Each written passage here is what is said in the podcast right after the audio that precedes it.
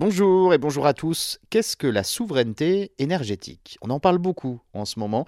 Le mot souveraineté euh, désigne en réalité l'indépendance, voire l'autonomie, la capacité d'un pays à satisfaire de manière autonome ses besoins énergétiques.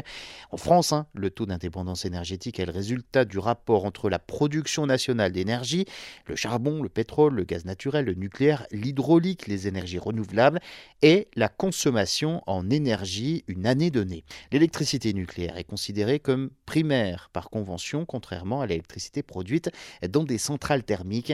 Le postulat de classer l'électricité nucléaire comme énergie euh, primaire en lieu et place de l'uranium permet de référencer l'électricité produite par euh, le nucléaire dans la catégorie indépendance énergétique, car bien que tout le combustible soit importé, l'état des stocks correspond à des dizaines d'années de consommation française.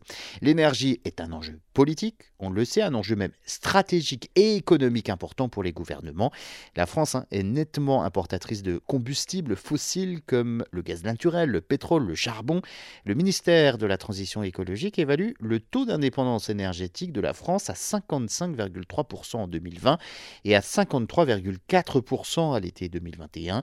Son mode de calcul reprend celui de l'Agence internationale euh, de l'énergie et l'Eurostat qui inclut le nucléaire en raison de la diversification de la provenance de l'uranium, de la maîtrise des techniques d'enrichissement et de stocks français euh, équivalents à deux années de fonctionnement. En 2022, pour faire euh, fonctionner ces 56 réacteurs nucléaires répartis dans 18 centrales, EDF a donc besoin de 8 000 à 10 000 tonnes d'uranium naturel importé en moyenne euh, chaque année. Alors, si l'on considérait comme énergie primaire le combustible nucléaire plutôt que la chaleur issue de la réaction, eh bien la France n'atteindrait au maximum que 12% de taux d'indépendance énergétique. Vous l'avez bien compris, tout dépend du mode de calcul.